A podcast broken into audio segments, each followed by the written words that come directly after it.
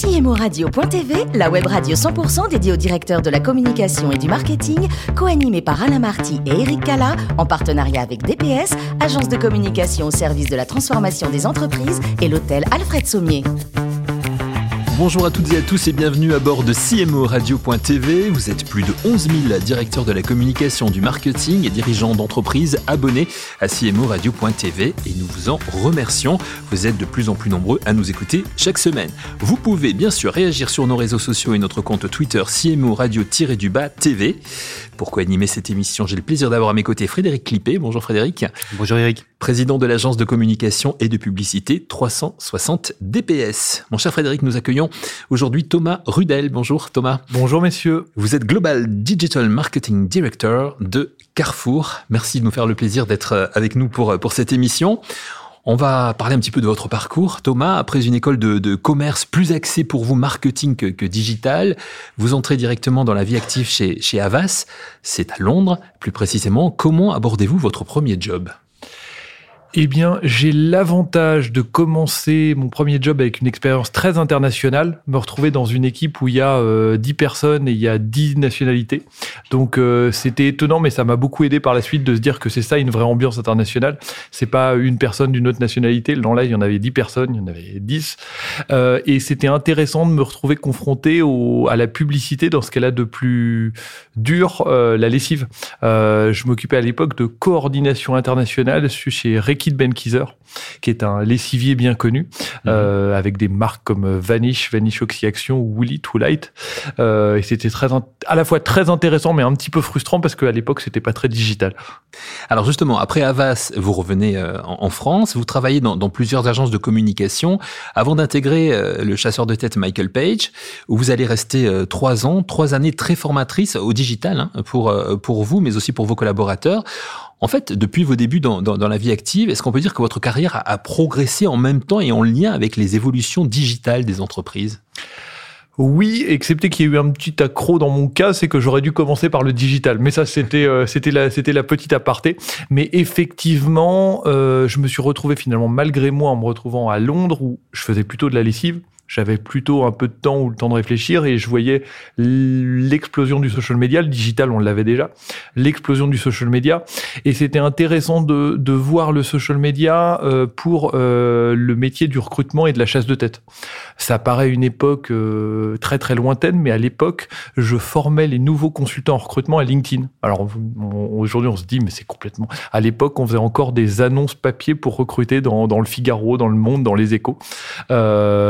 Euh, c'était l'explosion des job boards, donc ça c'était en train de devenir euh, mainstream normal. Et puis euh, et puis les réseaux sociaux, c'était c'était la grosse nouveauté. Donc oui, j'essayais d'avoir toujours et j'essaie toujours d'avoir en, digital. alors certains diront le, le coup d'avance. Moi, c'est plus de la curiosité qui permet d'avoir un coup d'avance, mais c'est la curiosité qui qui me drive d'abord. Thomas, vous évoquiez la, formation. Il y a dix ans de cela, vous commencez à enseigner le, marketing digital, ce que vous continuez à faire à l'université de Cergy-Pontoise et à l'ISC de, Paris aussi. Qu'est-ce qui vous passionne dans, la transmission? Alors, c'est amusant parce que euh, on m'aurait dit après mes études, euh, tu vas enseigner. J'aurais dit ça ne m'intéresse pas, ça m'a pas plu euh, ou ça m'a moyennement plu, j'ai pas du tout envie. Et en fait, chez Michael Page, je me suis retrouvé à former des professionnels, en l'occurrence des consultants en recrutement au, digital. Et c'est vrai que qu'est-ce qui m'a plu?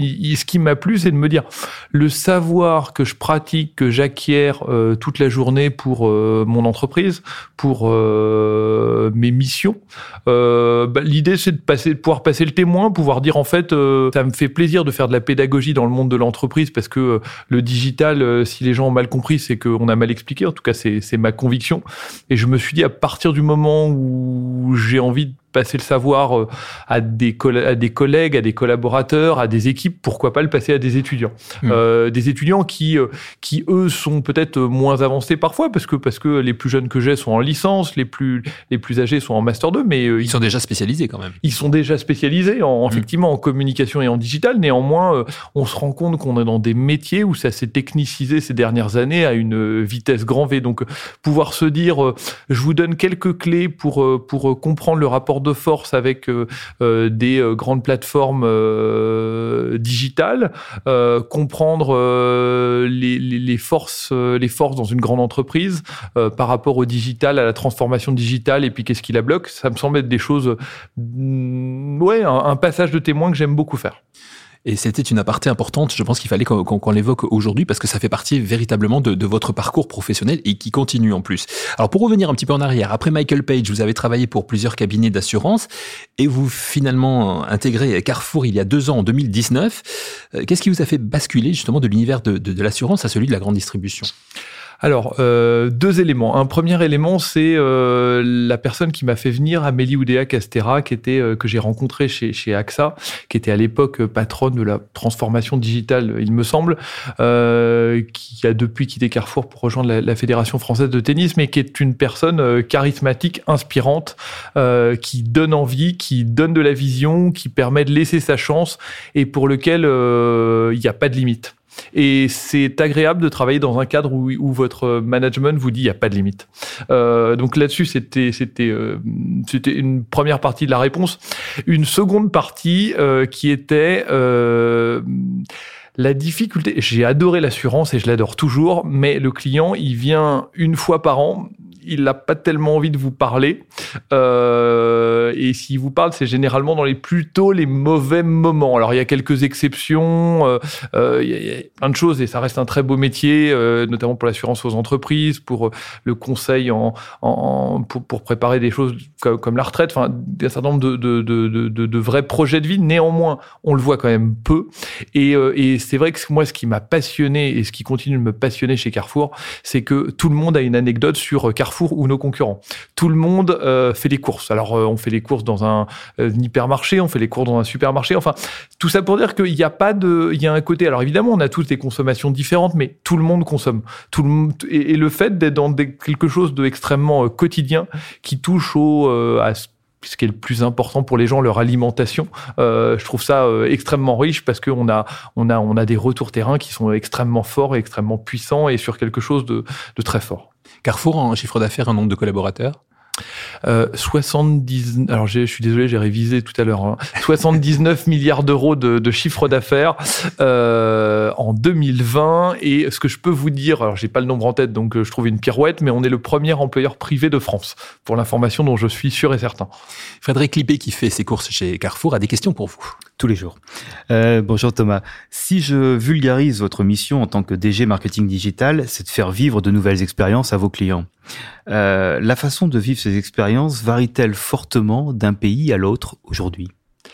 Oui, euh, néanmoins, euh, elle nous inspire énormément. si je prends un, cas extrêmement concret qui nous a été inspiré par le marché brésilien et qui est en train de se répandre un peu partout dans le dans le monde au sein du groupe Carrefour, c'est alors déjà leur approche du digital au Brésil. Pas de limite, pas de barrière, on y va, on fonce.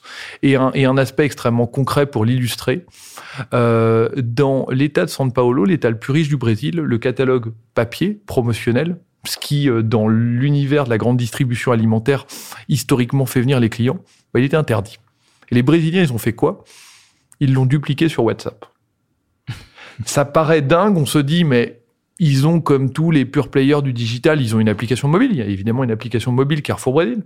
Il y a euh, pas mal de services, il y a un site internet. Et puis, ils ont décidé de... Euh, parce que... Euh, qu'est-ce qu'ils se sont dit? Ils se sont dit, on est un pays de 200 millions de personnes, c'est le second marché du, du groupe Carrefour, un pays très jeune. Les, les, les consommateurs brésiliens sont tout le temps sur WhatsApp à titre personnel. Pourquoi pas proposer une expérience de marque? Une expérience de marque qui est intéressante parce qu'elle est très euh, là aussi je trouve que c'est un marché passionnant parce que euh, du coup on parle souvent des super apps. Et euh, quand on parle des super apps on pense à WeChat en Chine et c'est marrant parce que le marché brésilien, c'est c'est c'est c'est c'est un, un marché un peu différent. Eux, ils ont fait tout sur WhatsApp. Donc euh, donc la vie des Brésiliens se fait beaucoup dans leurs interactions avec euh, avec les marques sur WhatsApp. C'était intéressant de voir que nos collègues nous ont brésiliens nous ont inspiré.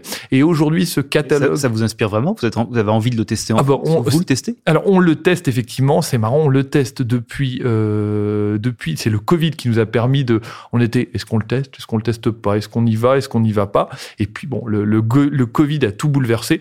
Et ce qui est amusant de constater, c'est que les consommateurs français sont différents des consommateurs brésiliens, mais euh, néanmoins, ce catalogue WhatsApp, euh, il intéresse extrêmement favorablement dès qu'on en parle.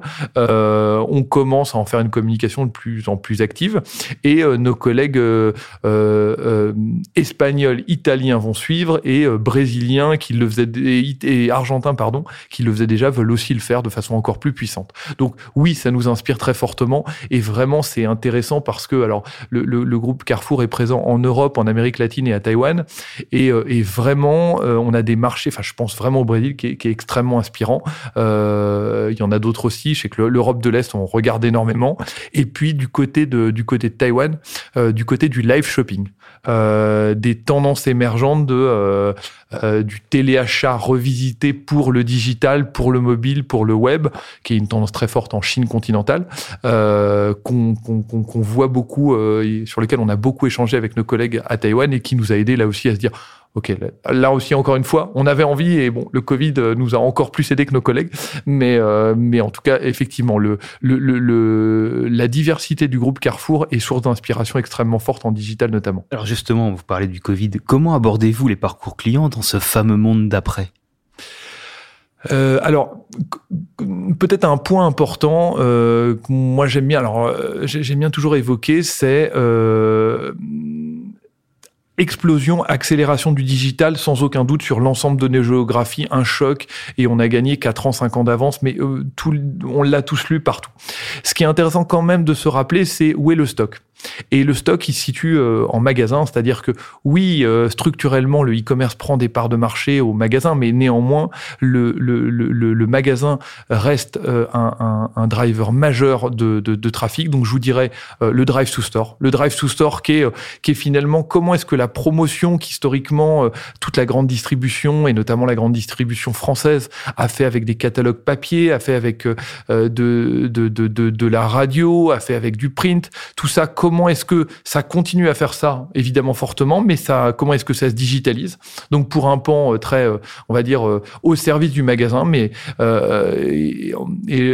avec des, points importants comme la gestion des avis Google, les, fiches Google My Business, la gestion des pages Facebook.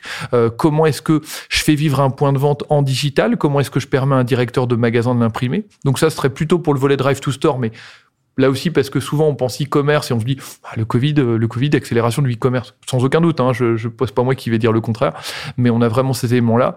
Et du côté du, e-commerce, euh, peut-être deux, deux, niveaux de, réponse. Euh, un premier autour de l'importance de l'application mobile. Euh, le consommateur fait de plus en plus de choses avec son mobile. Euh, et puis, euh, je l'évoquais tout à l'heure, le, le, live commerce. Le live commerce qui est en passe de, euh, en tout cas, c'est ce qu'on voit sur le marché chinois et les premiers tests, on en est, on n'en est pas encore à notre dixième, mais nous montre que on fait du show, on fait du produit, on fait de la promo, euh, on vend en vidéo, en web, en vidéo sur le web, sur notre site, euh, sur notre site internet. Et puis le dernier point, peut-être pour faire la synthèse de l'ensemble, euh, nos consommateurs, ils sont, euh, ils sont pas que, enfin, en tout cas, une majorité d'entre eux sont ni J'adore le e-commerce, j'adore le magasin. Ils sont mixeurs. Hmm. Ils, ils, oui, tout... on, retrouve, on retrouve le digital dont on parlait précédemment. Exactement. Carrefour a plutôt très bien, je trouve, anticipé son mix de formats de surface. Euh, comment voyez-vous l'avenir de l'hypermarché en France? Euh, du service, du service, du service. On a notre nouveau euh, patron France, Rami Battier, arrivé depuis, si je ne m'abuse, le mois de juin ou juillet de l'année dernière. il n'arrête pas de le dire. service, améliorer le NPS, améliorer la satisfaction client, avoir une culture du oui. c'est sa conviction et cas, celle-là laquelle je crois aussi beaucoup, c'est ça qui fait revenir les gens dans nos magasins, euh, qui leur donne envie, euh, trouver les bons produits au bon moment, euh, les produits dont ils ont envie, le magasin comme ils le souhaitent. Euh, je pense que écouter nos clients, leur répondre et s'améliorer en permanence, c'est un long chemin, euh, c'est un long chemin et puis ça s'arrête jamais. Mais je pense que c'est ça qui est structurant. Alors Carrefour, est, pour moi, est l'un des acteurs du retail alimentaire qui me semble le plus engagé sur la RSE au sens large, mais surtout sur son core business, c'est-à-dire le bien manger, je pense à Act for Good, le respect des fournisseurs, des clients, etc. Vous qui êtes un acteur du digital, comment veillez-vous à limiter votre pollution numérique? C'est un sujet sur lequel moi je trouve qu'il faut il faut avoir beaucoup d'humilité. Euh, moi, typiquement sur quand, quand, on travaille les sujets de la notamment du drive to store, de la transformation digitale, euh, c'est vraiment un de nos sujets majeurs, c'est de se dire ok, je je vais faire moins de catalogues, peut-être plus de publicité digitale. Euh, la publicité digitale, est-ce que j'ai des euh, critères euh, environnementaux que je peux donner? Euh, J'essaie aussi de pas être naïf. Les grandes plateformes ont des data centers qui consomment aussi, donc les choses sont pas forcément si évidentes que ça. En revanche, c'est vrai qu'on va aussi quand même beaucoup regarder en se disant euh, quand j'imprime euh, des catalogues chaque année, j'en ai une partie importante qui n'est euh, pas consommée, pas lue. Donc, euh, du coup, j'essaie de me poser la question quand je l'aborde en termes de digital, en se disant, les consommateurs, en tout cas certains d'entre eux, sont sensibles aux promos. Comment est-ce que je m'assure d'adresser cette promo uniquement à ceux qui en ont besoin?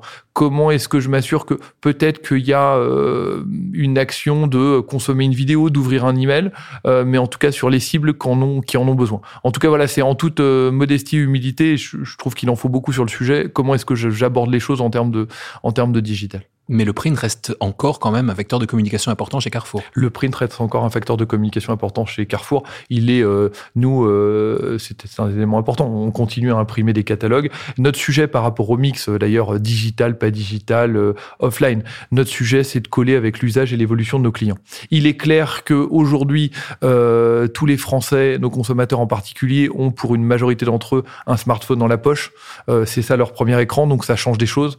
néanmoins, euh, il continue à plébisciter le catalogue. Donc le sujet, c'est euh, d'accompagner cette évolution des consommateurs, euh, lui offrir la promo dont il a besoin sur le canal dont il a besoin. Nos, collègues, j'en reviens toujours à nos exemples étrangers, mais nos collègues espagnols sont allés jusqu'à proposer à nos clients espagnols de recevoir le catalogue par le canal qu'ils souhaitent. Vous le voulez par courrier, on va vous l'envoyer par courrier. Et on s'est aperçu que finalement, le, sujet est là, on est vraiment sur cette oblique de c'est quoi les besoins de nos clients. Quand vous n'êtes pas euh, directeur euh, du marketing chez, Carrefour, euh, Thomas, vous courez. Vous avez même fait un marathon ou plusieurs marathons. C'est une expérience que vous pourriez renouveler j'ai fait effectivement le, marathon de Paris en, 2013, si mes souvenirs sont bons, avec un temps pas génial de 4h30, un truc comme ça. Euh, en tout ah, cas, c'est pas mal déjà. C'était, c'était voilà pour, pour j'étais, j'étais un peu déçu par rapport à l'objectif que je m'étais donné. Euh, mais effectivement, non, non, c'est quelque chose que je pourrais, euh, quelque chose que je pourrais refaire. En tout cas, ça me fait du bien. Euh, peut-être aujourd'hui, j'ai plus vraiment de, de, courir pour me, pour me vider la tête, pour penser à autre chose, pour euh, écouter des podcasts, euh, pour, pour me pour me nourrir. Euh, je trouve que ça fait du bien de se, se, se vider la tête. Pour d'autres, c'est de la méditation, du yoga. Moi, c'est un peu ma façon de méditer. Ça me fait du bien de courir, de, de tout lâcher et d'être dans une autre. Euh, temporalité. Et vous voyagez beaucoup aussi, hein vous, avez, vous avez fait beaucoup, beaucoup de pays, mais spontanément, quel est le, le, le pays qui, qui vous a le plus marqué? Alors dernièrement, euh, alors ça date un tout petit peu, il y a un an et demi, je suis allé au Japon et euh, ça m'a mis une claque euh, absolument incroyable. Pour le coup, j'en reviens à un truc un peu professionnel. À l'époque, je le savais pas, j'étais encore chez pas encore chez Carrefour, mais sur cette euh, qualité de service, sur cette euh, cette cette modernité et tradition à la fois, sur cette côté aussi, on est en France, on a une une gastronomie extrêmement développée, c'était extrêmement fine et extrêmement travaillée et, une culture de la, de, la nourriture et de la gastronomie, c'était très intéressant d'en retrouver une euh, extrêmement forte et complètement différente. Alors justement, vous me tendez la, perche et pour finir cette, émission, vous aimez cuisiner aussi? Vous aimez cuisiner avec des produits de saison, bien sûr, des produits que vous achetez forcément chez Carrefour? Oui, je, je, fais évidemment la majorité de mes courses chez Carrefour. Néanmoins, j'adore aller d'une part chez mes concurrents et euh, d'autre part j'adore aller euh, sur les marchés chez les petits commerçants euh, parce que parce que voir la façon dont ils présentent les enfin moi j'adore les produits bruts aussi parce que je préfère aller au restaurant pour des produits travaillés parce que j'ai toujours peur de me de me louper et j'aime bien travailler des, produits bruts et de les et de les cuisiner simplement. Merci Thomas d'avoir participé à cette émission. Merci également à vous, cher Frédéric Clippé. Fin de ce numéro de CMO Radio.tv. Retrouvez toute notre actualité sur nos comptes Twitter et LinkedIn. Et on se donne jeudi prochain à 14h précise pour une nouvelle émission. Merci. L'invité de CMO Radio.tv, une production B2B Radio.tv en partenariat avec DPS, agence de communication au service de la transformation des entreprises et l'hôtel Alfred Sommier.